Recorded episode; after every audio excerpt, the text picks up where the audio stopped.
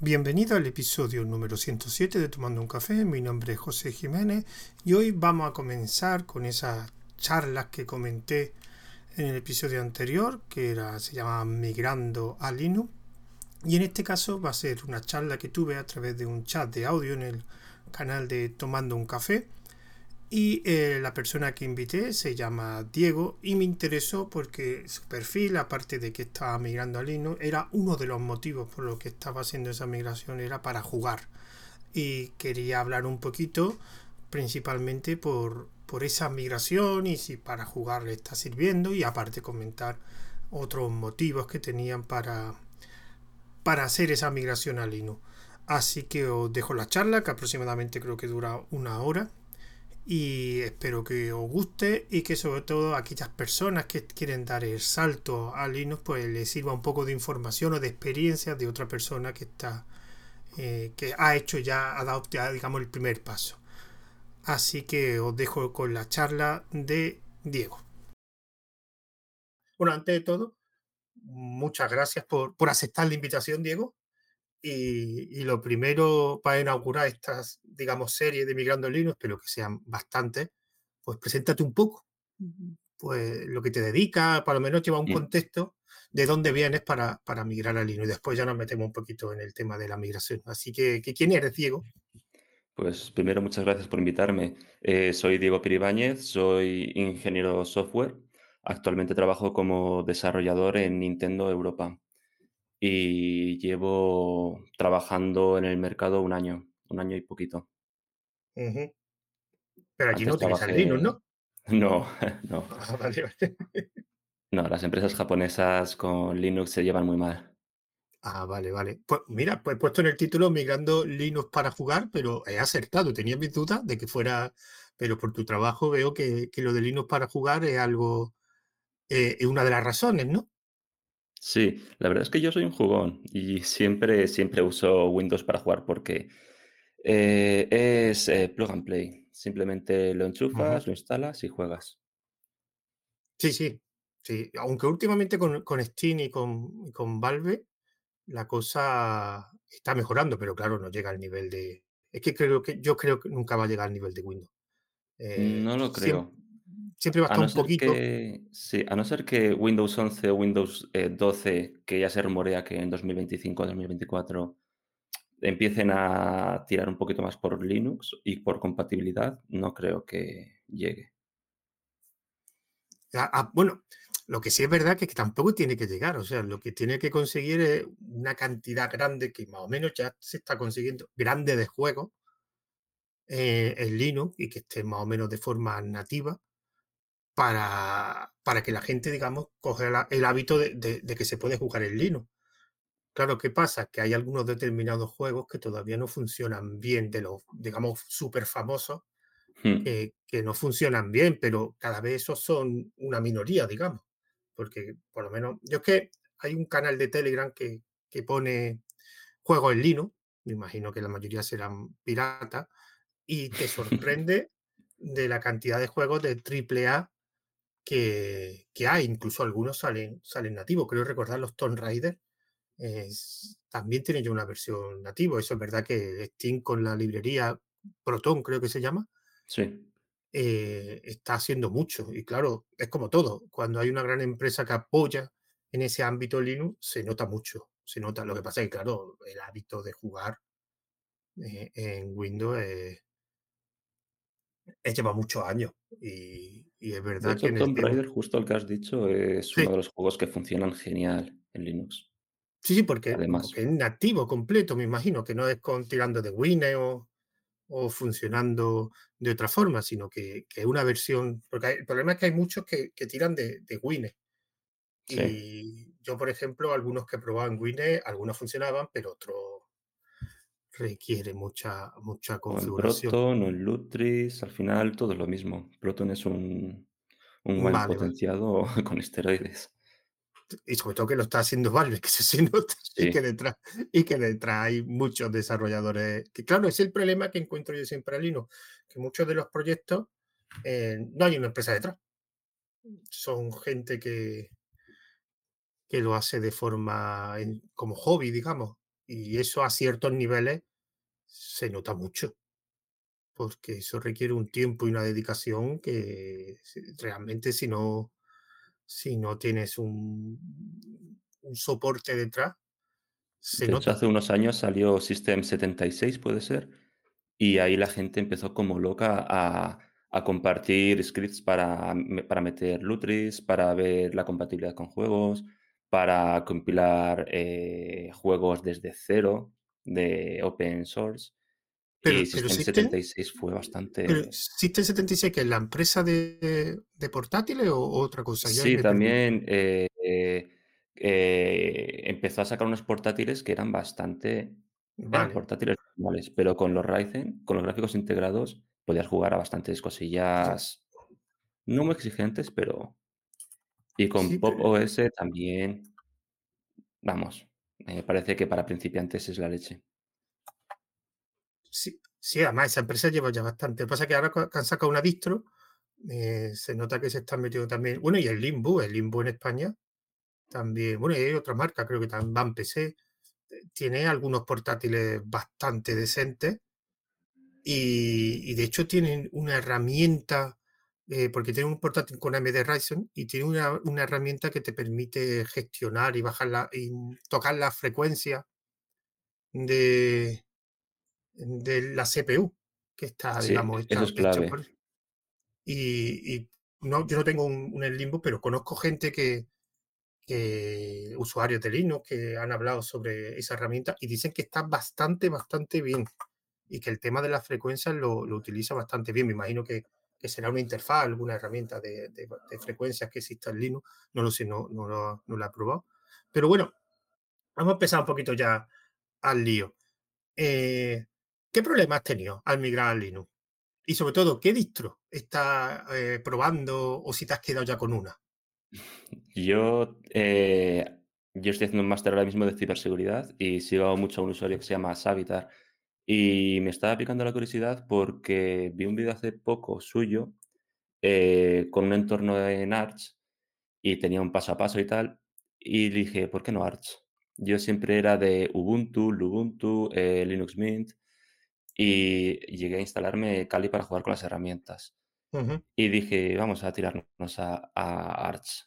El primer problema fue que yo empecé con Arch con una VirtualBox. Lo hice desde cero, seguí los pasos perfectos, tal cual. Y hace dos días empecé a migrar a Arch y tenía los problemas con el portátil, con la BIOS, con la configuración, que no era exactamente lo mismo. Hacía un CF disk y no me salía el disco, el, NV, el NVMe, por ejemplo. Y ahí empezaron los problemas. El tipo de particiones no eran exactamente iguales que las que mostraban. Y llegó un momento en el que llevaba, media hora con los comandos configurándolo y al poner el boot me decía que no era compatible y que no era el formato correcto. Lo eché para atrás, volví a hacerlo y lo mismo. Y me metí Lubuntu, porque digo, bueno, es que Lubuntu en la universidad lo hemos tocado bastante. Y dije, bueno, algo más ligerito, algo más, más háztelo tú mismo. Y me cogí Lubuntu. Estuve uh -huh. con él, estuve probándolo, me, me, metí Steam, me metí herramientas, me metí, me configuré el correo, me configuré todo. Y me iba bien. Pero eh, empezó a hacer cosas raras en los reinicios y dije, bueno, me voy a poner Ubuntu y ya sí que sí. Y aquí estoy en Ubuntu, llevo un día entero. Ayer estuve toda la noche toqueteando y viendo los recursos que tenía, el listado que tenía de cosas que podía hacer y que me gustaría hacer. Por ejemplo, configurar Lutris, configurar eh, los correos, la terminal. Y de momento aquí estamos. El único, el único problema es el audio, que a veces se va. ¿Qué, qué portátil es? Eh?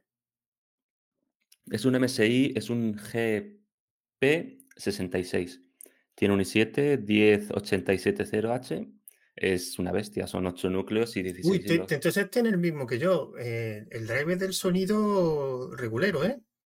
Muy regulero, la yo verdad es que no te... Eh, tengo además un Blue Yeti. Está enchufado por USB, así que se pelea un poquito por meter el audio por un sitio o por otro. Yo, yo que te comento, yo como te he dicho antes, yo era usuario de Fedora. Bueno, primero, eh, el problema, te he visto que tiene eh, una cosa que se nota que eres ingeniero, Y el problema de los ingenieros que migran a Linux es que eh, intentan migrar a una distribución, digamos, pensada para ellos, aunque no tengan ni idea de Linux. Y es que Mm. meterte con Arch Linux, durito, ¿eh? Durito. Claro, porque yo quería yo ya he tocado mucho Ubuntu y ya sabía las ventajas de Ubuntu y cómo era. Y dije: "Bueno, esto ya tiene un poco más de contexto", y es que, eh, Windows nunca me ha gustado. Yo soy del 96, llevo toda mi vida, eh, viendo a mi padre usar Windows 95, 98, ME, eh, XP, Vista, 7, 8, 10. Yo siempre le he visto usar Windows y he crecido con Windows, con los juegos y con Windows. Y hay una cosa que no me gusta, cuando me instalé Windows 10, tenía un portátil MSI también, con 4 de RAM. Se me me jodió todo el portátil porque no era no se podía usar. Tenía tanto spyware y bloatware que es que no se podía tocar con 4 de RAM y Claro. quedó inservible. Y a partir y de ahí empecé a toquetear, eh, versiones de Windows compactas, superlites y demás que hay en en alguna web. Yo, yo es que otra cosa que, que también, que también eh, eh, que lo he dicho alguna vez en el podcast, es que no nos damos cuenta realmente que estamos utilizando Linux en portátiles que no están pensados para Linux, que están pensados para Windows. Entonces, claro, Mm. eso al final algunas veces te sale bien y otras veces te sale mal. Y por ejemplo, eh, yo una de las cosas que hice cuando quise probar otra distro, yo lo que hacía era, lo que tú también hacías, era probarla con un VirtualBox.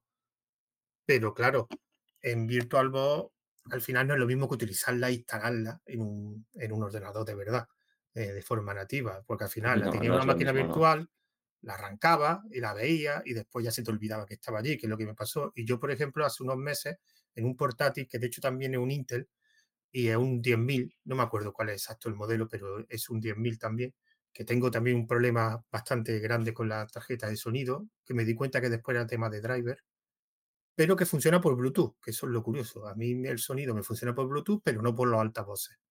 Y estuve mirando y era un problema de driver, de, porque la tarjeta también de sonido una Intel y, y daba problema el driver. Y no me he puesto más, lo probé. Y ahí probé una distro nueva y, y todavía está, una distro que se llama Mavo, que me gustó bastante, que era también de Arlino. Lo que pasa es que era una distro, digamos, más, más fácil de, de utilizar. Y, y yo estoy ahí, y, pero claro, estoy utilizando un portátil que está hecho para Windows. Entonces, claro, Es lo que eh, decías de hardware para Windows, que no sé qué otro compañero se rió, es que es verdad. MSI, eh, es una es una un fabricante estupendo, pero quitando los problemas con el teclado, eh, todo está hecho para Windows. El Dragon Center, olvídate, eso es para Windows. Los perfiles para Windows, las teclas de función para Windows, no te dan nada para Linux, me parece, MSI. claro. Y sobre todo, bueno, y a los drivers de las tarjetas gráficas, yo, por ejemplo, en el sobremesa tengo una Nvidia, que el driver funciona bien, el propietario, pero un coñazo, porque las actualizaciones no se actualiza, tienes que volver a desinstalar el driver, volverlo a actualizar. Eh, espérate un momento, es que me están escribiendo por otro lado alguien que... Sin problema. eh, es que, vamos a ver, es que hay otro Diego, hay otro Diego que me está diciendo que, que no sé qué la entrevista, pero tú no eres Diego López, ¿no? Yo soy Diego Piribáñez. Mm, No sé, no lo entiendo. Bueno, sigo por aquí. Ahí me dijiste en el de- en el canal de de TGNTF. sí, sí, sí, sí. Es que, es que estoy viendo aquí un Diego López que me está diciendo que, que esto del directo, que si me tengo que conectar, pensaba que la entrevista era por texto, pero no sé quién es ese Diego López. No sé, creo que aquí no está. Eh, y no sé qué entrevista tengo. Se te amontona, se te amontona. Ya tienes contenido. Bueno, da igual. Después le respondo e intento saber quién es este. Ah, vale, vale, ya sé quién es, ya sé quién es. Sí, sí, una entrevista que tengo, que tengo el lunes. Vale, vale, vale, vale. Espérate un momento, que le voy a responder que creo que se, que se cree que me refiero a él. Un momento. Nada, sin problema.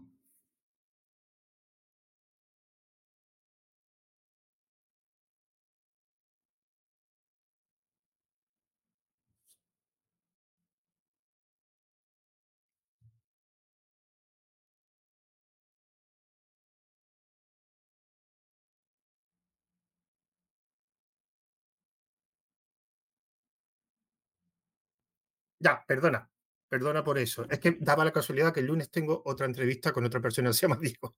Y creo que, que el hombre a- al ver eh, la palabra Diego se creía que se me refería a él. Bueno, eh, ya me perdí un poco de lo que estaba diciendo. Ah, lo de los. Yo recomiendo que si vaya a jugar eh, AMD. O sea, yo sé que a lo mejor, Sí, bueno, y esto me lo dirás tú, la si las tarjetas gráficas, las Nvidia, no sé si ahora están, a- en qué nivel está cada una. Supuestamente la, la Nvidia creo que tiene más potencia y aunque creo que AMD ha mejorado mucho. Bueno, bueno, eh, si no te importa pagar casi el doble, Nvidia, por un poquito más de rendimiento, Nvidia siempre está más adelantado. Consume mucho más, eso es verdad. Los drivers están a punto. Hay mucha gente que es muy reacia, dice, hace 10 años me compré una AMD, me fue un poquito mal el driver, ya no quiero AMD. Eh, ha evolucionado mucho. Yo he tenido drivers de Nvidia que se han autoinstalado y me han estropeado toda la configuración, por ejemplo. Bueno, y Y AMD está, está, el driver de AMD, para quien no sé si lo sabe, el usuario de Linux, está integrado dentro del kernel, o sea, Es que más además es, eh, open source, a a diferencia de NVIDIA, que por eso y además hubo hace, perdona que te interrumpa, hubo hace un año así una filtración de de código fuente de NVIDIA Sí, sí, y y estaban ahí todos frotándose las manos a ver si podían hacer un driver decente. Bueno, el, problema si es que al final el problema no es que pueda hacer por mucho código, el problema es que necesita especificaciones técnicas de hardware del fabricante, eh, porque todo lo demás, por mucho código que tenga, es más o menos, no es ingeniería inversa porque tiene el código, pero no es lo mismo, o sea, si no tienes apoyo de la, de la empresa. Esto me hace gracia con, cuando veo muchísima gente que con los nuevos Mac, los M1 y los M2, que están, digamos, como flipando por, porque ahora tiene soporte para Linux y digo, yo siempre digo lo mismo, si quieres utilizar Linux para probarlo en un Mac, pues ahí tienes las distribuciones, pero si quieres tomártelo, si quieres utilizar Linux como, como sistema que quieres instalar en un Mac M1 y trabajar con él, yo no te lo recomiendo. O sea, hay una empresa detrás que no está dando cero ayuda y cero soporte a la persona que está haciendo eso. claro, Eso además de que la pagas por una experiencia que no vas a tener con Linux, pagas claro, por una experiencia entera, un paquetito.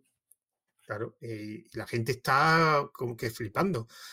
Pero es que lo importante es el soporte que haya detrás. Es que como una empresa no de soporte, pues muy bueno que sea, y el driver de Nvidia funciona, el propietario funciona bien, pero es que yo he probado varias veces el driver libre de Nvidia y yo, por ejemplo, tengo tres monitores y se me cuelga. Es verdad que cada vez que pruebo el driver de Nvidia es libre, funciona mejor. O sea, juego ni, ni de coña. O sea, eso, el driver libre de Nvidia ni de coña. Pero por lo menos cada vez que, que lo pruebo, eh, lo, de los, de los tres monitores cada vez más estable. Pero se me sigue colgando de vez en cuando. El driver propietario me funciona perfecto.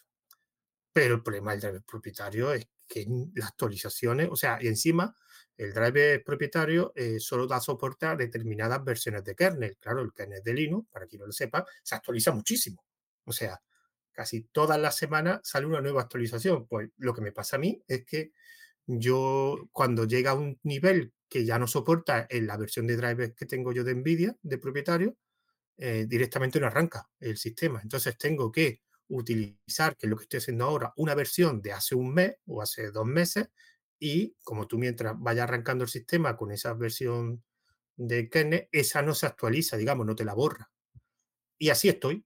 ¿Hasta cuándo? Pues hasta que un, o cambie de versión de Fedora o directamente lo que haga era desinstale los drivers de NVIDIA y vuelva a instalar una versión más moderna y fue un fallo. Y ahora el problema es que como no puedo comprarme tarjeta gráfica, bueno, sí puedo, pero me niego a pagar estos precios. Aunque lo de AMD Ya, está más bajo, pero siguen siendo precios altos. Que hace tiempo, hace un mes o dos que no he mirado si han bajado mucho, pero yo hace dos meses miré en eBay, o sea, es que no me metí ni en tienda. Y te encontrabas tarjetas gráficas de 2 gigas y 4 gigas por 200 y pico euros, o 300, que creo que ese no es su precio. O sea, no sé cómo va el tema de las tarjetas gráficas, pero una tarjeta gráfica de 2 gigas no me puede costar 200 euros, creo. No. parece, o, o 200 o 300. Y, y claro, Y mucho menos si es para ofimática, como las GT 700 No, no pueden costar eso. Yo, tengo una Nvidia 740, o sea, la mía antigua, antigua, antigua, porque yo la quería solo para que tuviera soporte a tres monitores. Entonces, no jugaba y me compré esa, que fue un error, a lo mismo tenía que haber comprado una un poquito mejor y, a lo mejor podía agu- aguantar mejor. Pero como quería, tenía en ese momento, me había comprado el tercer monitor y quería eh, tres monitores, pues digo, mira, esta, fui a una tienda y me compré esta. Y, y es muy simple, claro, es lo que tú dices, una tarjeta para lo justo. Pero claro, yo no imaginaba el subidón que han dado las tarjetas, aunque se supone que están bajando, no lo sé. Esto yo. Supuestamente tiene excedente de chips Nvidia y va a hacer un huevo de tarjetas y van a bajar precios. ¿Van a bajarlo hasta donde estaban antes? En teoría sí, pero es que antes también estaban, estaban caritas. Y si hace dos años que salió la RTX 3070, ponte, tener el mismo PVP, que normalmente va bajando con el tiempo, es un poco desagradable. Claro, hubo un tema de que Nvidia pidió un huevo de chips a TSMC y les intentó decir, oye, que no lo queremos. Y dijo TSMC, os lo coméis, el contrato está ahí, os lo coméis. Y ahí está intentando sacar las 4000. Tío, pero que vamos a ver, que yo no entiendo de, de empresas y cómo sobre todo esta empresa. Pero si quieres venderlo es muy fácil. O sea, das un bajón tremendo al precio y en un mes, en un mes las vendes todas. Pero claro, imagino que no, que por problemas empresariales o no sé, pero que las cosas se venden si le bajas el precio. Claro, Eso, eso es así de fácil. Si no le quieres bajar el precio, pues, pues te las quedará. Y aparte, hace poco vi un reportaje diciendo que AMD había mejorado mucho. Eh, ahora mismo Nvidia, entre comillas, no tiene competencia, pero como AMD empiece a subir, empiece a, a subir de calidad y se ponga a la altura, ya tienes competidor. Ya, ya a lo mejor la gente no se compra tan fácilmente Nvidia y, y mira una AMD. O sea, todavía te lo vas a comer más. ya encima el otro día eh, YouTube me recomendó un vídeo de, del youtuber Nate Gentile que comparaba sí, la top de gama RTX esa- ese fue el 3090 que, es el que te digo yo, mm, exactamente, es el mismo vídeo. Y era el doble de consumición, el doble de precio, el doble... ¿Para qué? Para, re- para ray tracing. Que yo nunca lo he usado, la verdad. Nunca me ha interesado, por ejemplo. ¿y, Y y estoy qué con juego, la RTX. hablando de eso, ¿qué juego has probado en Linux últimamente que funcionasen bien? Eh, he tenido mala suerte. Yo tengo la Ah, vale. biblioteca de Steam con 300 y pico juegos eh, a lo largo de los años, Humbles y demás. Eh, el primero que fui a probar, el Age of Mythology. Se instala, eh, se lanza, eh, se lanza pero se queda pillado el menú y se cierra. Y el segundo que estuve intentando probar fueron también el Amnesia, por ejemplo, ese iba un poco mejor. Ese jugado son juegos que exigen muy poquito. Iba a probar el Sekiro también, iba a probar también el The Witcher, juegos un poco más exigentes, que sé que me van a unos 80, 90 FPS con gráficos altos. Así que más o menos voy a hacer la comparativa. ¿Qué, tarjeta tienes de, de La? RTX 3070. Ah, vale, vale, vale. Vale, y el driver propietario, supongo, evidentemente, ¿no? Sí, sí. Además, en Ubuntu tienes una opción de que te lo instala. Había una, bueno, creo que había una opción en Ubuntu que te lo te metía los repos eh, de los drivers propietarios, o que había una opción que te lo instalaba automáticamente, ¿no? Sí, tenías el driver libre y el driver propietario y depende de lo que quieras. Si, si tienes una aplicación que no te coge la tarjeta, pues cambias el driver y ya está. Es un coñazo, pero bueno. Sí, claro. Es que todavía falta lo del tema de los Sí. drivers de las tarjetas gráficas, todavía tiene que mejorar un poco, sobre todo, y sobre todo de, de Nvidia. Otra cosa, eh, ¿qué otros programas te han hecho falta o qué otros programas has utilizado fuera del tema de los juegos que no hayas encontrado o que hayas podido migrar perfectamente? Ya sea para tu uso no habitual o para tu, para tu trabajo. Uno de los programas que más uso, que nada más encender el ordenador eh, arranco, es Throttle Stop, que es para bajar el, el voltaje al procesador, configurarlo tal. Eh, lo intenté hacer aquí en Linux con, ¿cómo se llamaba? Con Undervolt, la herramienta que es Undervolt, Sí, sí, Undervolt. sé cuál es, pero nunca he utilizado, la verdad. Y es un poco coñazo porque es, un poco, es muy poco intuitiva. Y estuve jugueteando con los voltajes y tal, y bueno, No te viene toda la información del procesador, del voltaje, ni de la frecuencia actuales, como en Throttle Stop, pero es verdad que lo puedes tener mm, desde que arrancas, que eso siempre interesa. Throttle Stop no podías eh, abrirlo al arranque al principio, por tema de permisos de administrador, tal.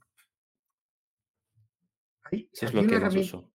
había una herramienta, pero ya no recuerdo cuál era, de CPU. Ah, pero es de recopilación de información. Es que sé que hay alguna herramienta, creo recordar, de temas de, de, de, de voltaje, todo eso, que tiene una interfaz gráfica, pero no recuerdo. o- es que estoy viendo una, pero es eh, para recopilar CPUX, que es una, esta sí la he utilizado Mm. yo para, para dar información, pero creo recordar que había una interfaz gráfica o algo así, pero a lo mejor me estoy, me estoy con- como confundiendo. Otra cosa, una de las cosas que el Linux, eh, digamos que cuando alguien habla de Linux y siempre eh, dice que es de las mejores cosas, el soporte, los foros, la ayuda de la gente. Eh, ¿Ha utilizado algún tipo de soporte o conoce algún foro que te ayude en el tema esto de, lo- de los juegos o todo lo has hecho tú solo, digamos? Pues, de hecho, yo uso Telegram en el, en el canal que tienes contigo mismo, privado. Yo ahí cada vez que veo algo de Linux que me pueda ayudar, algo de soporte en plan de estos procesos para eh, correr juegos de GOG o juegos de Epic o juegos de Steam que supuestamente no tengan soporte oficial o programas eh, o versiones de Wine o cualquier cosa, toda esa información me la guardo en mi Telegram y lo voy leyendo poco a poco, pero de momento no lo he usado. La única cosa con la que me he peleado es el terminal eh, Alacrity, que Mm, tenía un problemita para que me faltaba la librería glibc, una versión que luego no tiene suficientes privilegios para el mkdir. Yo no he probado, es que, bueno, para, para los que escuchen después este podcast, eh, Alacrity tiene una particularidad que tira de GPU, que permite, digamos, renderizar. La verdad que no sé la si hay mucha diferencia entre un terminal que tire de, GPU que otro normal y corriente. Mm, Yo pero creo yo que creo, no. Yo creo que yo creo que no. Es que yo es que sé que hay varios terminales, Alacrity es más famoso, pero sí sé que hay otros, otros terminales que tiran de GPU para, pero no entiendo muy bien qué, qué aporta la, la GPU en, en un terminal. No, porque el renderizado es un terminal. No sé si las fuentes se verán mejor o, o que no, nunca lo entendí. Y sé que es algo que no son muchos terminales, porque en terminal en Linux hay una bestialidad. Yo, por ejemplo, estoy utilizando ahora uno que se llama Tabi y está muy bien. Eso sí, ligero no es nada, no es nada ligero. Y de hecho, quiero hablar, pero funciona muy bien. Además, tiene un cliente SSH integrado. Está muy bien. Quiero, además, es un. Pero no creo que no renderiza GPU ni nada. Es, eh, un no es un terminal ligero, ya lo que he dicho antes. O sea, pero para los ordenadores que tiene la gente habitualmente, con 4 GB de RAM, tiene, tiene de sobra. Yo lo que sí te, es que no me acuerdo. Yo hice un, en otro proyecto que tengo, que se llama las charlas de 24H24L, que como su nombre indica son, digamos, charlas, hice una sobre videojuegos y contacté con, con tres personas. Sé que hay una comunidad de videojuegos en Linux. Es que no me acuerdo cómo se llama. No me acuerdo. Tendría que buscarte. Si la Mm, no busca, eh, en Reddit, no, no, no, no, un, en comunidad. foro y canal de, de YouTube. Y, y hay otro chaval que este tiene un canal de YouTube que se dedica a probar videojuegos en Linux y, y los sube a, a YouTube. Y otro que era, digamos, el, el, el creador o el administrador de una comunidad que creo que tiene página web y tiene foros, donde ahí el tema de los videojuegos. Y ellos también tienen un canal de, de YouTube, pero no me acuerdo cómo se llamaban los dos. Tendría que mirar las charlas, que en la charla pongo la, la gente que participó. Y también estuvo, no sé si conoces el blog, Eduardo Medina del blog de Muy Linux, Sí, el blog sí. bueno, pues el blog de Muy Linux, digamos, de vez en cuando sacan alguna noticia de, de videojuegos y el que siempre hace esas noticias es uno de los, de los que escribe los artículos, se llama Eduardo Medina, que sí le gusta mucho el tema de los, de los videojuegos. Y esas dos comunidades, sí, ahora después, si eso, a lo largo del día lo intento buscar en el, en el canal de YouTube de 24H y te los paso porque estaban bastante bien y, y, y se juntan entre ellos para jugar también, hacen, hacen quedadas y, y juegan a juegos típicos de, de Linux, de, de esto de, de clon de Quay y, todo eso, porque eh, hay diferentes versiones libres, porque creo que era el Quay o el Doom tienen ya el código fuente disponible y la comunidad ha creado bastantes mods y, juegos. Y, pero estoy desconectado de eso, la verdad. Una época que sí, lo, sí veía su canal de YouTube y, por ejemplo, uno de ellos tenía una 1060 de, de Nvidia y, jugaba bastantes juegos, bastante. Y de vez en cuando sacaba algún vídeo de tutorial sobre cómo configurar alguna cosa relacionada con, con, con Linux en los videojuegos. Pero, pero realmente la comunidad de, de videojuegos en Linux es relativamente pequeña, muy, muy pequeña, comparada, claro, con eh, la comunidad de programadores, la comunidad de administradores de sistemas, eh, incluso el tema, además tú eso lo has tenido que ver, el tema de, seguridad informática, seguridad informática, hay 18.000 herramientas y 18.000 sitios. Claro, es que ahí es donde Windows flaquea bastante y Mac aún más. Con Mm. ciberseguridad y herramientas, eh, pentesting, sea, Linux ahí es rey. Sí, sí, sí. De hecho, te lo propuse a ti porque era algo atípico, porque migrando, lo de la acción esta de migrando Linux, contar la migración en Linux, en videojuegos hay, hay muy poco. Si yo busco incluso programadores de Mac a Linux, que el caso el otro que he dicho al principio, que tengo preparado un audio para más adelante en otro episodio ponerlo, tampoco hay tanto. Pero claro, en administrador, en administración de sistemas y de redes, eso es que casi lo que más se utiliza. Y, y ahora se utiliza un poquito más Windows porque está lo de WSL. Eh, que Sí, casi pero no me acaba de convencer, también te No, digo. Tiene a mí y Claro. Es que al final, si quieres utilizar Linux, utiliza Linux. Eso también como cuando. eh, Yo tengo un amigo que tiene un Mac, o sea, que utiliza MacOS en un ordenador x86, eh, un Hackington. Y, y cada dos por tres está liando una, que sí, que tiene el sistema operativo en un ordenador que no es Mac, pero tiene que buscar los componentes. Tiene, es verdad que con el tiempo cada día un poquito más fácil. Pero si tú vas a utilizar Mac, cómprate un, un Mac o compra Mac. Si vas a Sí. utilizar, si vas a utilizar Linux, trate un Linux. Eh, el WSL para determinados perfiles sí lo veo, pero lo que tú dices, yo creo que, además tú me lo acabas de decir, está un poco limitado. Está- no sé qué limitaciones tiene porque yo no he utilizado WSL, pero porque hay gente que dice que es un terminal de Linux. Sí, es simplemente un terminal, lo que quieras hacer con el terminal. Eh, ¿que te quieres mover por- con el directorio? Eh, bueno, vale. Puedes, ahora mismo, por ejemplo, PowerShell te deja moverte por el directorio de Windows con comandos de, de de Bash, de Shell. Bueno, es un paso, pero no sé, si quieres herramientas que usas en WSL, mm, tienes Linux. Claro. Es, c- No, es lo mismo que, que yo hacía en Windows, no hacía nada del otro mundo, jugar y alguna herramienta muy específica que solamente esté en Windows. Pero tienes Wine, por ejemplo, que funciona muy bien. Claro, porque al final lo de Microsoft, la gente eh, es una opción, no es una necesidad. Microsoft sabe que había mucha gente que en sus redes corporativas tenía a los clientes Windows y tenían un Linux para administrarlo. Entonces, claro, es un negocio que estaba perdiendo Microsoft. Y, en vez de uti- y claro, ellos proporcionaban una serie de herramientas y se veían que después había otra herramienta que funcionaba en el Linux y que lo hacían desde Linux. Pues dice, pues mira, pues mejor meto un Linux aquí en Windows y así no tiene que cambiarse el sistema operativo. Porque claro, si te cambia de sistema operativo en el trabajo, después es posible que te guste y después en tu casa es posible que te migre a Linux en vez de seguir con Windows.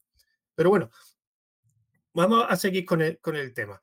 Eh, una pregunta típica. eh, ¿Qué ventaja está proporcionado Linux y qué cosas tiene que mejorar Linux que hayas vivido? Viniendo de Windows y habiendo especificado que Windows no me gustaba nada, porque yo siempre quito cosas de Windows, siempre. Siempre hay tareas por detrás que no, que es que te están eh, espiando, te están recopilando datos, te están, eh, ¿cómo se llama la tarea esta de Windows del file system que corre cuando te vas un par de minutos y se queda el portátil que va a echar a volar? Eh, la batería se la traga entera. mm, no gestiona nada bien la batería. Si tienes un portátil gaming de estos tochos con poca batería, etcétera, no la no no la gestiona bien. No me gusta Ah, per per nada que perdona, sea digo, gordito. ¿El Linux Sí. gestiona bastante mejor la batería? Eso, pues la primera vez, pues se supone que el Linux se quejaba la gente de Al de que no principio, hace años, cuando lo usaba, no. Y ya te pone ahí 2 horas, y es como, pues casi lo mismo que con Windows. Ahora mismo, un poco sí. ah, Por ejemplo, a mí la batería de este portátil con Windows me dura una hora y poco. Y es un portátil que siempre tengo enchufado, casi nunca he usado la batería, así que la batería está perfecta. Eh, es que Windows no te mete el modo turbo en el procesador y está en modo turbo hasta que se canse.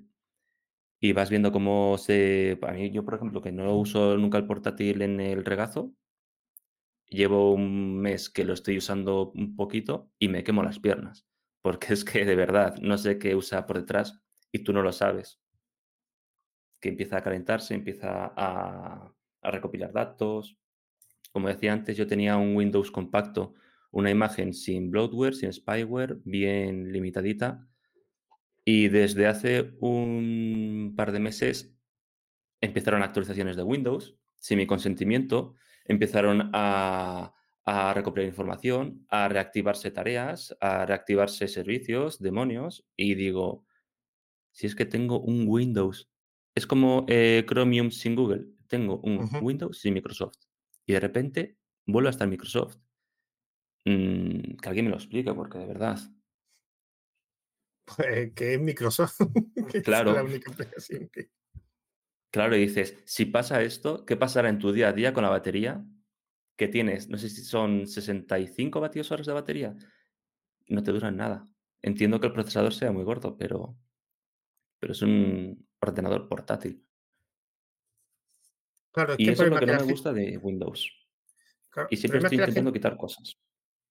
el problema es que la gente, claro, es muy cómoda y y cuando es verdad que hay distribuciones que te lo ponen muy fácil, pero al fin y al cabo tú tienes que elegir y escoger y y hacer algo.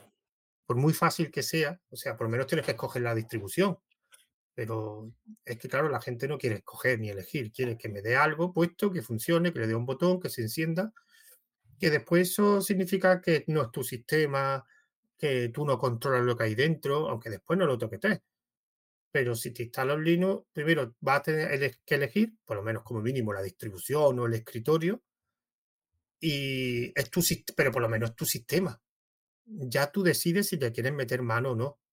Porque eso, a la gente piensa que yo, por ejemplo, ya hace años que dejé de toquetear Linux. O sea, yo lo instalo y como mucho cambio algún aspecto gráfico, pero yo no toqueteo nada de Linux. De hecho, muchas veces las actualizaciones, mm, la- cuando cambio de versión, lo que hago es una actualización de, de sistema operativo, no reinstalo otra vez eh, el Linux, con lo cual mantengo todas las, las configuraciones previas.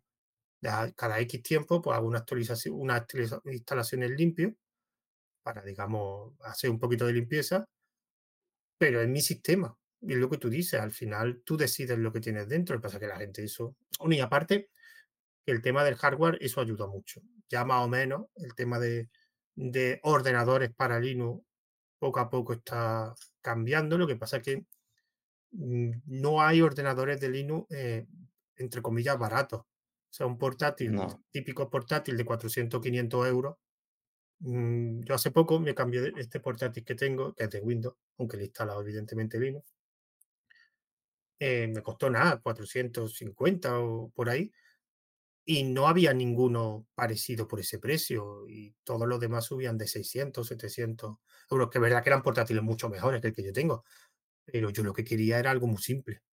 Entonces tampoco me apetecía gastarme 700, 800 euros en algo que con uno de 450 para el uso que yo le doy tengo de sobra, y no encontré portátiles por ese precio.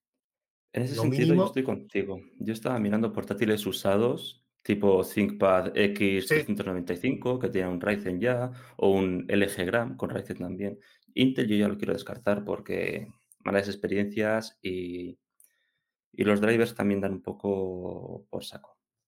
Pero es verdad que hay portátiles que cuando quieres cogerte un portátil para Linux, tienes que hacer un poquito de investigación de qué tal estos drivers, qué tal con los puertos, qué tal con el HDMI, qué tal con la gestión de batería.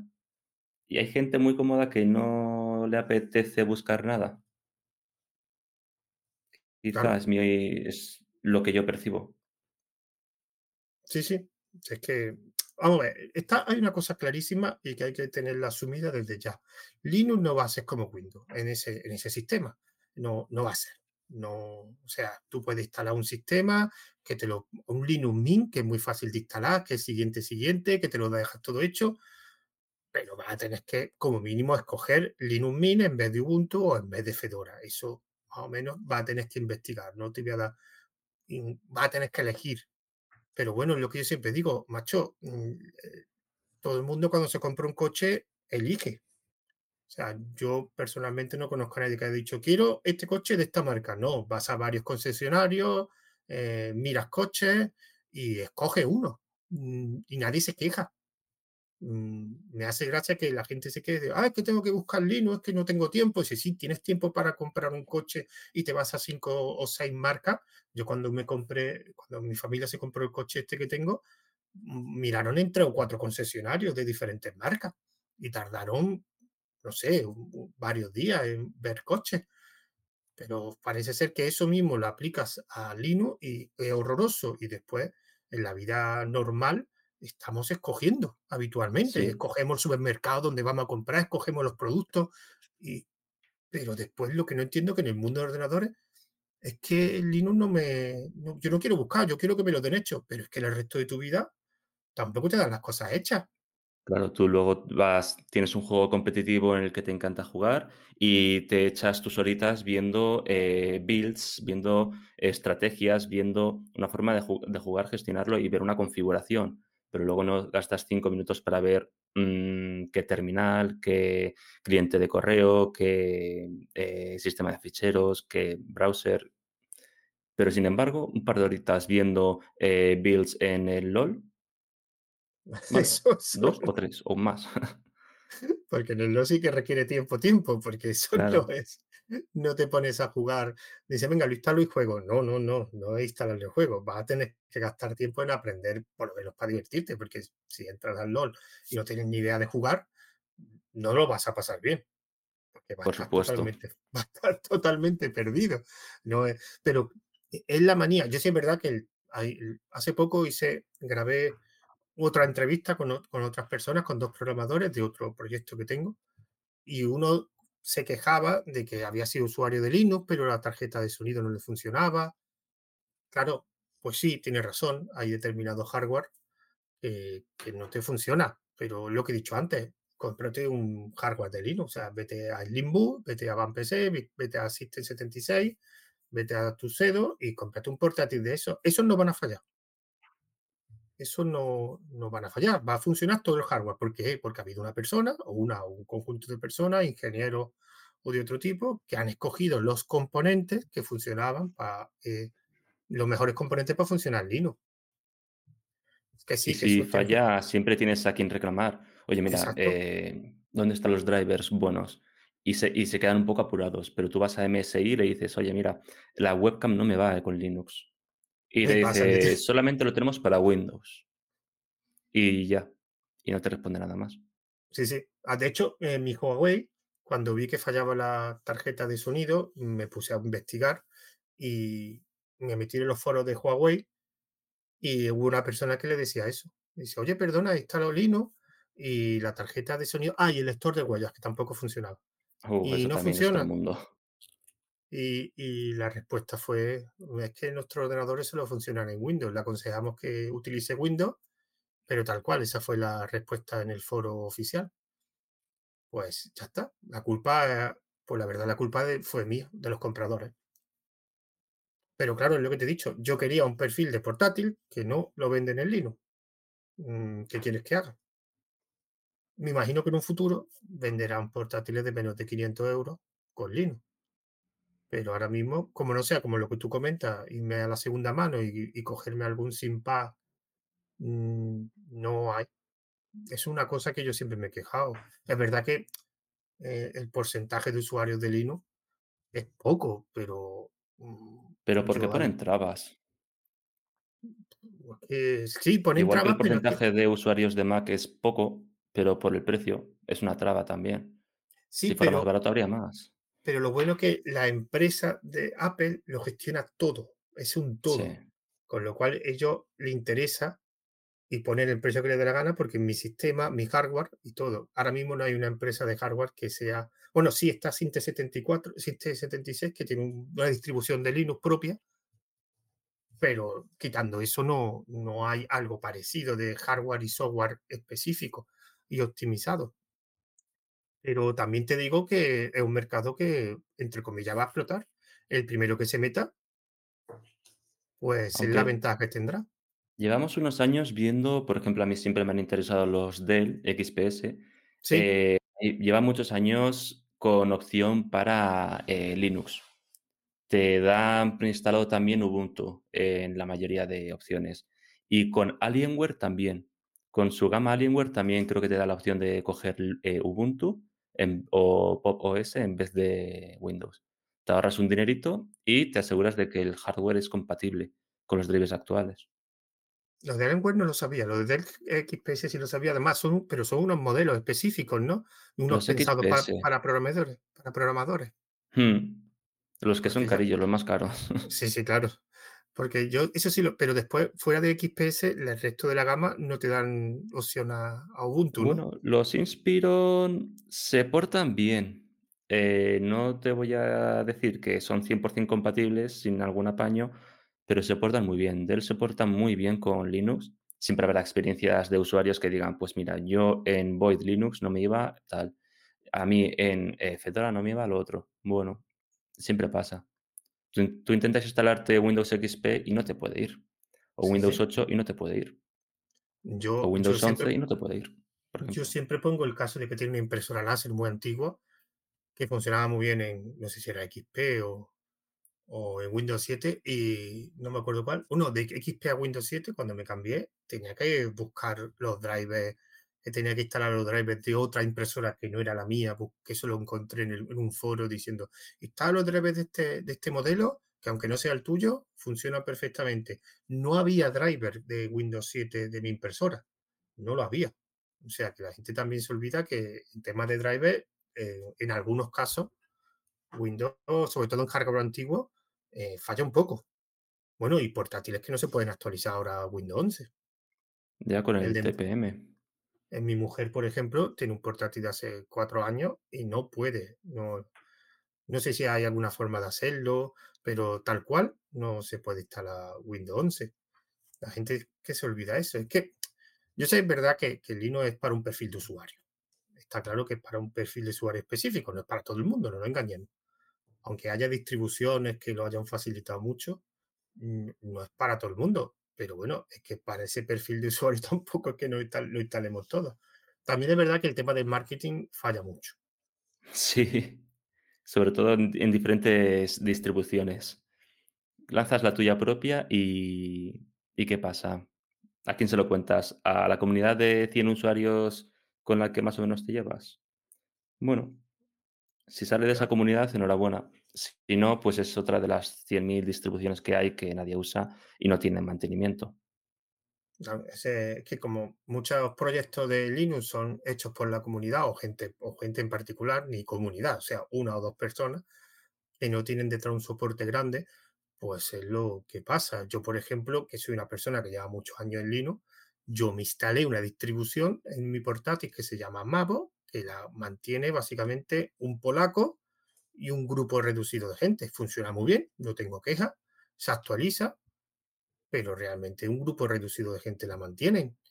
Y es lo que tú dices, y yo hasta hace tres meses ni sabía que existía esa distribución. Como hay tantas, entonces, pero bueno, ¿qué va a hacer? Es que Yo la conozco porque lo dijiste en el grupo de Telegram. Dijiste, yo usaba Fedora hasta que me falló el driver. Luego usé de, de Nvidia, creo que dijiste. Luego usé eh, y, y desde el primer día funcionaba. Y luego vi tu vídeo de Mavox. Y digo, ¿ves? sí, sí, está así.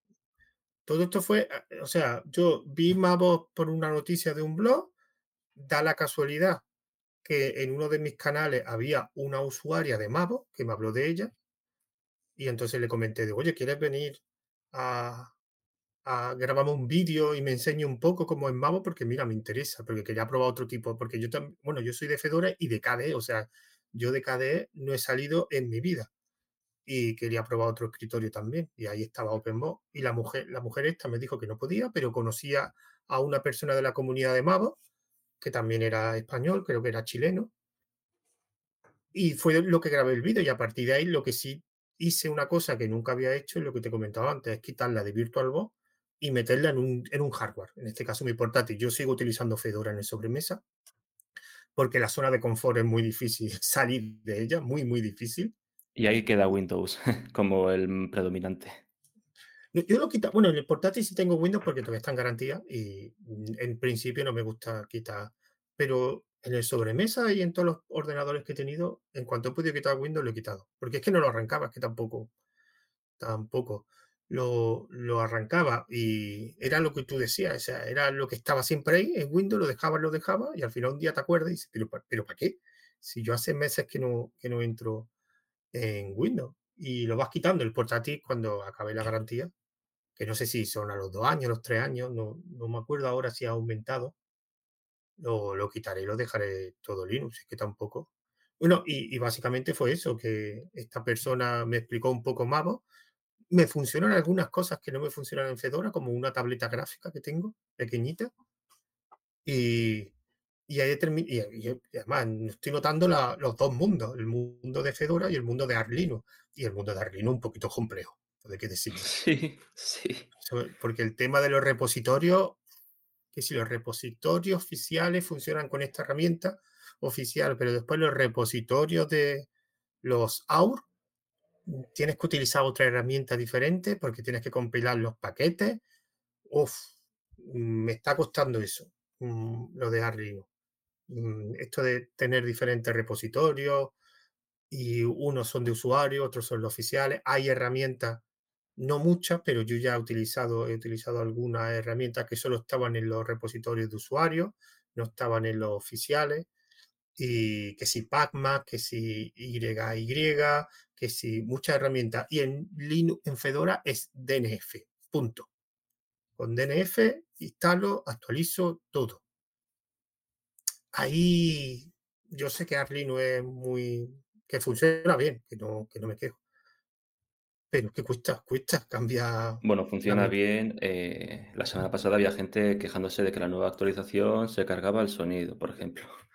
A mí es que mmm, no me gusta toquetear, arreglar cosas que no son mi culpa. Y por eso mismo Claro. Windows, en fin. Cuando me falla un driver, tengo que reinstalar todo, me jode un poquito.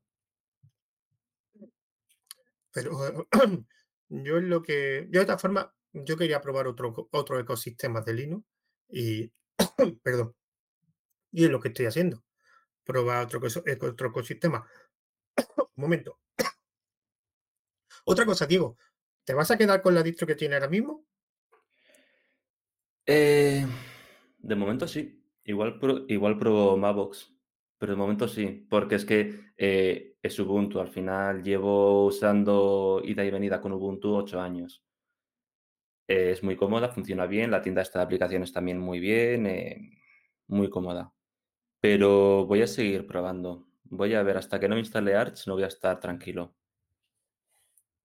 Yo, yo lo de Mavos también te digo que yo lo instalé porque también quería probar un escritorio tipo Tilling y que no fuera un infierno.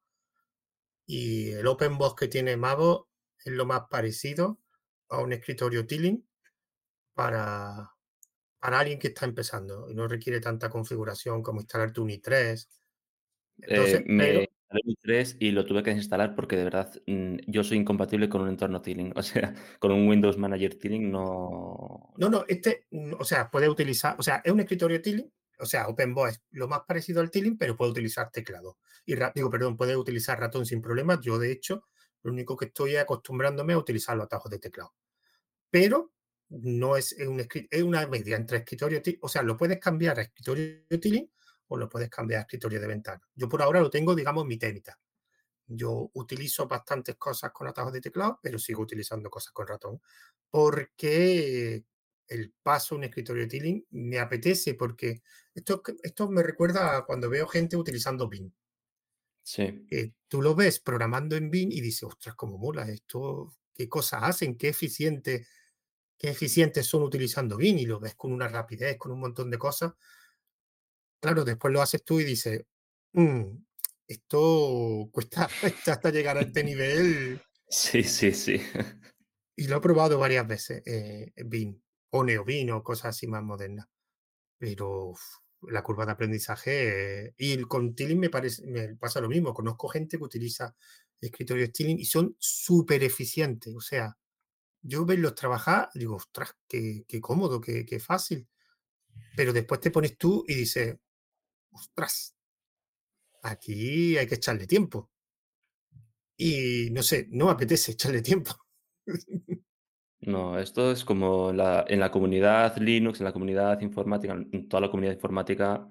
Yo personalmente no sé quién está troleando y quién está siendo eh, honesto. Por ejemplo, la distribución Dvorak o en los entornos eh, Tiling o Emacs, Beam. eh, yo no sé hasta qué punto intentan bromear, trolear y hasta qué punto es de verdad eh, una semana y ya eres un profesional. No lo sé. Y es cuando me pongo a usarlo, por ejemplo, NeoBeam o por ejemplo Tiling y digo, esto no es para mí.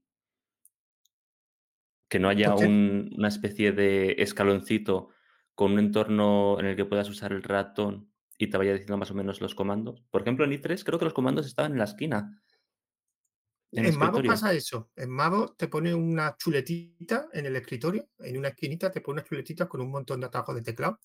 Y eso está chulo. Eso hasta ayuda bastante a empezar a, a manejarte. Yo te digo una cosa, yo llevo ahora varios meses, no sé, tres o cuatro, y yo no da el salto a todo, todo, todo teclado, ¿eh? No da el salto, ¿eh?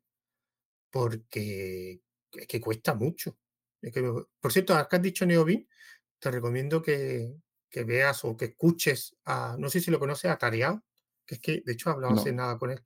Eh, Lorenzo Atareao es un, digamos, tiene un blog y un podcast, de además el podcast lleva, hasta bueno, el blog y el podcast llevan bastantes años, y es programador, y él se está pasando a NeoBeam. Entonces ha grabado varios vídeos explicando diferentes conceptos de, de NeoBeam, y, y siempre está bien porque lo explica muy bien, y es una ayuda, porque cuando migra alguna cosa y vas paso a paso, aunque al final cuesta, lo de Neobi y lo de eh, digamos, es una de las cosas que a mí me apetecería probar, pero es lo que te he dicho antes, es que es que cuesta, cuesta. Pero él ha pasado él ha cambiado de IDE, de un IDE, no sé, creo que utilizaba PyChart o Visual Studio Code, y se ha pasado a Neobeam y está la mar de contento. Y claro, todo eso lo ha documentado en en su blog y en su y en su canal de YouTube. Y te lo digo por si, como has dicho Neobin, por si quieres echarle un vistazo, se llama, es atareado, atareado.es, creo que es el blog, sí, como te he dicho, todos los recursos que vea que me puedan interesar los voy guardando poco a poco, porque es que hay demasiados recursos. Es que lo de Neobin y lo es mejor tener a alguien que te vaya explicando las diferencias, los pasos a seguir, las instrucciones, los, mm, cómo arreglar, por ejemplo, cuando se te rompe Groove, que eso a mí me ha pasado ostras, muchísimas veces. yo por suerte esto cada vez me pasa menos, porque cada vez que me pasa es horroroso, horroroso, es horroroso. Y es lo que te dices, tampoco hay, hay información, pero como no es algo que le pasa, o sea, le pasa a mucha gente, pero no es el error más habitual que te puede encontrar en Linux. y tienes que buscar información y claro, el problema de Internet es que dices, es que tienes mucha información en Internet, sí, pero hay que buscarlo y tienes que saber cómo, porque Claro, yo tuve un problema hace poco en el portátil con Group y yo lo que me encontraba eran respuestas de foros del 2015. Y claro, mm, yo de 2015 no, que lo más seguro es que no te, no te valgan, porque estamos en 2022. Y, pero claro, mm, te pones a buscar y no te sale nada reciente, que es lo que tú intentas buscar, las respuestas de, de errores que sean de 2022, 2021, 2020, y te sale de vez en cuando una respuesta de un foro de 2015, 2016. Digo, mira, yo voy a probarlo, pero creo que esto no, y más como Linux evoluciona tan rápido, pues generalmente no, no te funciona. Bueno, eh, Diego, mm, tampoco te iba a robar mucho más tiempo, llevamos ya nada, una hora. Eh, bueno, a los que están escuchando, eh, recordad, tenéis ahora mismo el enlace de, de, de, oyente, pero tenéis lo de la mano levantada por si alguno queréis hacer alguna pregunta o queréis hacer algún comentario. recordad que le tenéis que dar la manita levantada y yo doy acceso para, para hablar, por si queréis comentar algo. Y si no, vamos, vamos a ir finalizando. A ver, digo, y ya para ir finalizando. ¿Qué es lo que vas a hacer más adelante en Linux? ¿O cuál es tu, digamos, porque has migrado completamente o todavía sigues utilizando? No, completamente. Eh, voy a... Eh, yo el máster lo hacía de marzo a marzo. Eh, ahora en una o dos semanas empiezo de nuevo un par de clases de malware y de análisis de software. Y voy a intentar hacerlo de cero en Linux. Porque luego voy a tener también que utilizar herramientas para diseccionar malware, para, para pentesting. Me gustaría intentar dar el paso a hacer CTFs, el Capture the Flag. Y poco a poco eh, ser un poquito más fluido en Linux. Porque los juegos, sí que es verdad que lo he, he cogido Linux en un momento en el que ya casi nunca juego. Así que eso también es un hándicap. por curiosidad, eh, porque de esas herramientas que, estás comentando para hacer las tareas que estás comentando, en, en Windows hay. Pues eh, es gracioso porque esto suele ser al revés muchas veces. En Windows estas herramientas hay alguna, hay muy, muy pocas, y suelen ser eh, porteadas de Linux. Como pasa al revés con Linux y los Ah, videojuegos, vale, que se vale. portea, pues esto es al revés. Y, por ejemplo, Hashcat o para craquear contraseñas, por ejemplo, va muy mal, o John the Ripper va muy mal. So- están, tienen poco soporte y la gente simplemente se instala un dual boot con Linux, lo hace y ya está. Y, por ejemplo, para hacer eh, CTFs, pues Windows no es que se quede atrás, es que ni siquiera está en la escena. Yo es que, claro, el tema de la seguridad informática realmente no, no controlo mucho, pero sé que hay gente que utiliza Windows para, para, gente, para temas de seguridad. Yo, claro, yo, Hmm. yo la mayoría es eh, Linux, los que, los que conozco, pero sé que hay gente que sigue utilizando eh, Windows. Entonces, claro, por eso te he preguntado, porque si están utilizando Windows, porque lo podrán hacer todo. Eh, todo no, porque igual que en la informática, esto es una rama de la informática y dentro hay 50.000 ramas. Por ejemplo, eh, hay una herramienta que usábamos en el máster que era OWASP, eh, que era también eh, FTK Imager, que era para analizar imágenes, también para analizar backups de iOS. Eso hay mil. En Windows hay ta- también mil, pero, pero Linux lo tiene todo. Pues Salvo para bueno, analizar malware de Windows y para crear entornos en los que juguetear y tal, que eso vas a necesitar Windows. Pero bueno, sí, yo creo que poco a poco, a mí que me gusta me gustaría tocar un poquito de todas las ramas, de networking, de eh, seguridad, de auditoría, de pentesting, de todo. Eh, yo creo que teniendo Linux te vas a quitar el mayor problema, que es dar el paso a usar una herramienta Linux que solamente esté para Linux. Por ejemplo, eh, Nmap, que también está para Windows, pero sí. limitado. O, por Ah, ejemplo, la suite de AirCrack. La utilicé una época cuando era estudiante, un, Claro, un piso de alquiler. cuando el Utilicé internet era caro. Sí, y utilizaba Kismet. No sé si sigue existiendo. Kismet para encontrar las redes y Aircraft para, bueno, para, para digamos, acceder a determinado wifi.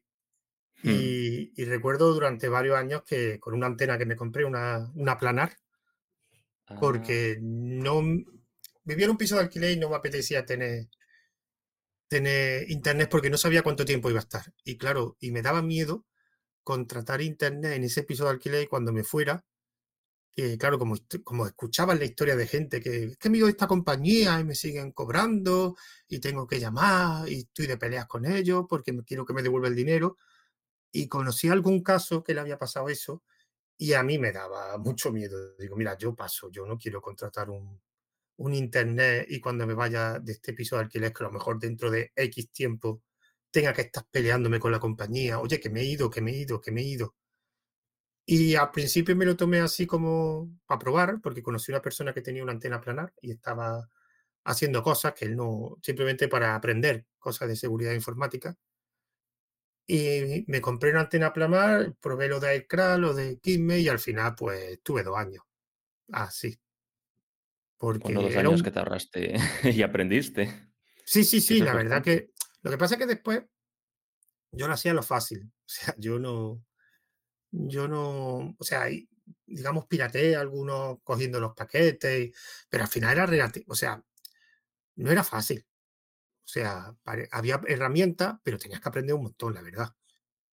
Y después, Incluso siguiendo un tutorial tienes que saber lo que es un handshake. Cuando te sí, dice: sí, "Ahora esperamos al handshake", y como estás lo estás probando en tu red, haces el handshake, pero igual en una red tienes que primero echar a todo el mundo para coger un handshake, porque igual, eh, la gente se tira toda la tarde en casa y no quita el wifi, y no, y, no te- tienes uno, y tenías que coger, me acuerdo yo, que eh, hace muchos años, pero tenías que recopilar un montón de paquetes, porque en función de los paquetes que conseguías, Sí, y yo recuerdo a veces que estaba dos días o tres días en modo, ¿cómo se llamaba? En modo Tenía un monitor. modo modo modo mo monitor cogiendo paquetes, cogiendo paquetes, y algunas veces estaba a lo mejor un día y digo: "Mira, no he conseguido nada, no, con esto no me ha podido". Y es verdad que después salieron lo de la que eso fue lo fácil, que salieron herramientas que habían pillado el algoritmo que utilizaban las compañías de teléfono para poner sus Por claves ejemplo, el wifi. Pixie Dust, creo que era para los de Orange, Yo tenía los una la que me funcionaba a mí era el el de Vodafone y el de, eh, Movistar, sobre todo el de Movistar, el de Movistar funcionaba muy bien. Sí, ese ese era superfácil. Ese Los de Orange eran los tenía más jodidos con los Livebox. Con Vodafone lo conseguí solo una vez y con Movistar tenía 2 o 3 Movistar y básicamente y eso era muy fácil. Eso era tremendo claro, como la gente no cambiaba la contraseña, pues al final estabas en un sitio con muchas, muchas claves wifi, con muchas redes wifi y al final pillaba una Movistar y cogía esa. Y yo tuve la suerte que pillé una Movistar que yo no sé, qué uso le daba el dueño, pero te digo que te tenía que dar poco uso, porque tendría que notar. O sea, yo es verdad que lo utilizaba el 90% de las veces lo utilizaba para navegar por Internet. O sea, tampoco, mm, pero había un 10% que yo a lo mejor veía series. Ese 10% se tenía que dar cuenta, porque yo veía las series un viernes por la noche. Y en aquella época, que estoy hablando de hace muchos años, eh, para ver la serie lo que tenías que meterte en la típica página web que, te veía la serie online. O sea, no, yo no me la descargaba, yo la veía online y es verdad que en aquella época, hace muchos años, estoy hablando de hace 15 o 20 años, no la veía en 4K ni la veía, la veía calidad online, pero la veía ve- y veía varios episodios y nunca entendí cómo la otra persona no se daba cuenta, porque yo ahora en cuanto veo que, me des- que la velocidad de, de ver las cosas baja, ya, ya estoy sospechando, ya estoy sospechando de que... Cuando no te de- carga un vídeo de YouTube y estás solo en casa, ya sabes que que algo no está tengo, Y pasando. yo, y vamos a ver que yo tengo filtrado por Mac, em, eh, cambié la contraseña, hombre, que me, que me pueden acceder, pero yo qué sé, solo con el filtrado de Mac, porque yo lo tengo activado para que solo accedan mis Mac de mi casa, es complicado. Bueno, tú lo sabrás que estás estudiando eso. mm, Entrar con la Mac de otro tiene que ser muy complicado, o digamos, Bueno, hacer. haces un spoofing. Cuando pillas paquetes, miras qué dispositivo con su Mac va a qué red con su Mac, y le puedes hacer spoofing y le quitas la Mac, Ya, pero entonces que yo no lo he entraría. intentado muchas veces. Tú no es en clase, me acuerdo una vez en clase que lo pregunté, dije: "2 usuarios con la misma Mac, que estén en la misma red, ¿qué pasaría?". Y no sabía responderme profesor porque era algo que que es que yo creo que depende de cada red. Depende si es un switch, un hub, si es un router, de esta marca, de esta otra. Entonces, yo lo tengo así, yo creo que no, pero que claro, esto no, no lo puedes saber. Yo creo, bueno, aquí, aparte que ya es complicado eh, encontrarte el caso de que te roban wifi, porque todo el mundo tiene wifi ya. O Claro. sea, si no tiene internet por cable o por fibra, lo tiene por el móvil, que ya con las conexiones que hay con, y con los planes de datos, Es raro, es raro Sí. que Y raro. tenemos casi todo el mundo que se ha pasado a fibra ya tiene routers, mm, modernos. El WPS suele estar casi siempre deshabilitado, están protegidos contra ciertos ataques, eh, y con y ya, por ejemplo, las contraseñas ya son más aleatorias. Había una época en la que la contraseña se calculaba según la Mac, por ejemplo. Y es como, vale, tengo la Mac, le hago una una función que me calcule un hash y ya la tengo. Ahora mismo las contraseñas son 100% aleatorias en la mayoría de routers. Y nada, y aunque no sea aleatoria, te pillan el handshake y tienen que craquearla, que eso no es barato. Eh, yo de todas formas, una de las cosas que hice, porque yo cuando me- en esta casa, en este piso donde, que es mío, que es donde vivo, una de las cosas que primero hice fue cuando me puse internet, hace bastantes años, los routers, el wifi de los routers que te daba la compañía, en mi caso creo que era uno, era malo no, lo siguiente, horroroso. Y es verdad que yo lo que hacía era comprarme router para tirar. Y ahora mismo tengo un Asus, un, bueno, un, un Asus ya antiguo, pero es un, una S87U, o sea que El mismo que tengo yo aquí mismo, que le metí desde WRT y lo tengo de de pisapapeles, la verdad. Uno Yo rojo con 4 antenas, enorme. Pues yo tengo uno, pues me lo compré, además me lo compré en un Amazon Prime, en un- ¿cómo se llama? Amazon Prime, creo. Sí, los Prime Days estos. sí, los Prime Day esto. Y me salió por, valía, en aquella época valía 200 euros el router y me costó 100.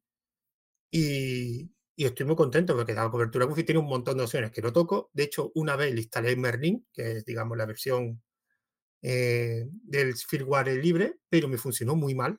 O sea, cambió muchísimo y Ah, pues no, yo no tengo ese, Diego. Yo Está tengo ahí que lo guardadito con las antenas plegadas porque es que es de está de pisapapeles el pobre. pero es Merlin lo que tú le instalaste, no de DWRT, ¿no? DW no, DWRT. Ah, ¿no tiene soporte para Merlin ese? Eh, no lo he mirado. Estaba por meter Open eh, WRT, pero ese creo que no soportaba el chip Wi-Fi. No, no, pues es que el mío solo soporta, o sea, es, es que- bueno, para que no sepa, Merlin es un firmware específico para router eh, de Asus. Y el mío lo instalé en Merlin, hace tiempo que no lo he vuelto a hacer, y, y funcionó peor. Y al final volví al firmware original, el que te proporciona Asus, que de todas formas es que no toqueteo ya los routers, básicamente. Y es verdad que cuando te compras un router bueno, pues el wifi ya se nota, la cobertura Sí. wifi. Yo no sé si con los años los routers de la operadora han mejorado, no lo sé, porque yo el que tengo de la compañía no he probado su wifi, no tengo ni idea, pero yo ya la acostumbre. Tengo este router y lo que aguante. Mm, Después cuando se rompa, pues ya veré lo que hago. Me compro otro router de, digamos, una gama media alta, que si pillo una oferta, pues me lo puedo pillar o ya veré lo que hago, o tiraré de, del, wifi de- del router de la compañía, que, que es que ni lo he probado, es que no sé ni cómo va. Bueno, Diego, eh, vamos a ir finalizando también.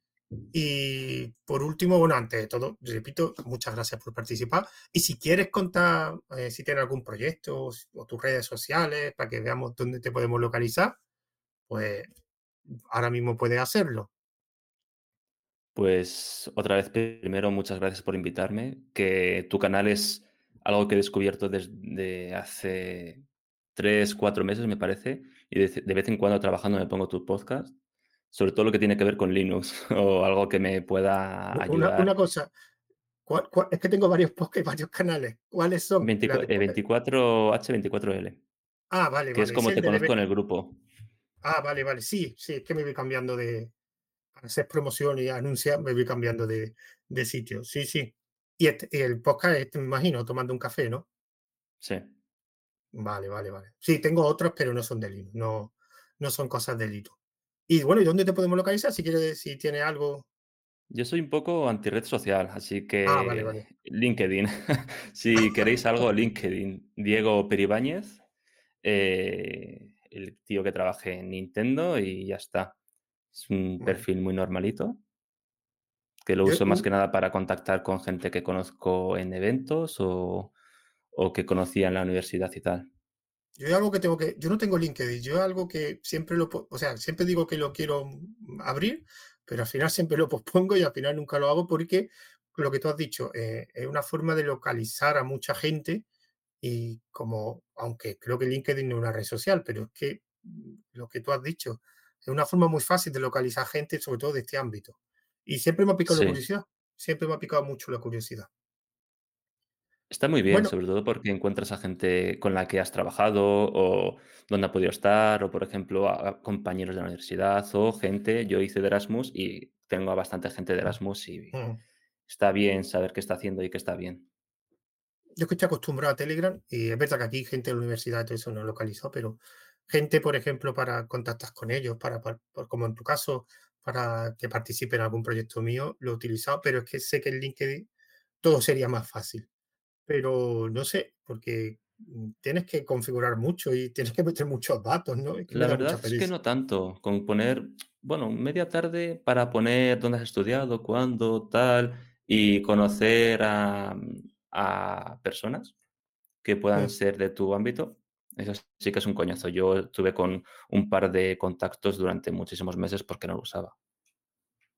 Vale, vale, vale. Bueno, y ya le doy por finalizar este este audio de que ha sido, digamos, la inauguración de este Migrando a Linux, que ha participado Diego, que se ha enfocado, bueno, hemos hablado de todo, pero al principio nos hemos enfocado a temas de de jugar, porque él, digamos que uno de los de las razones que quería probar juegos en Linux, aunque como ha visto también temas de seguridad también.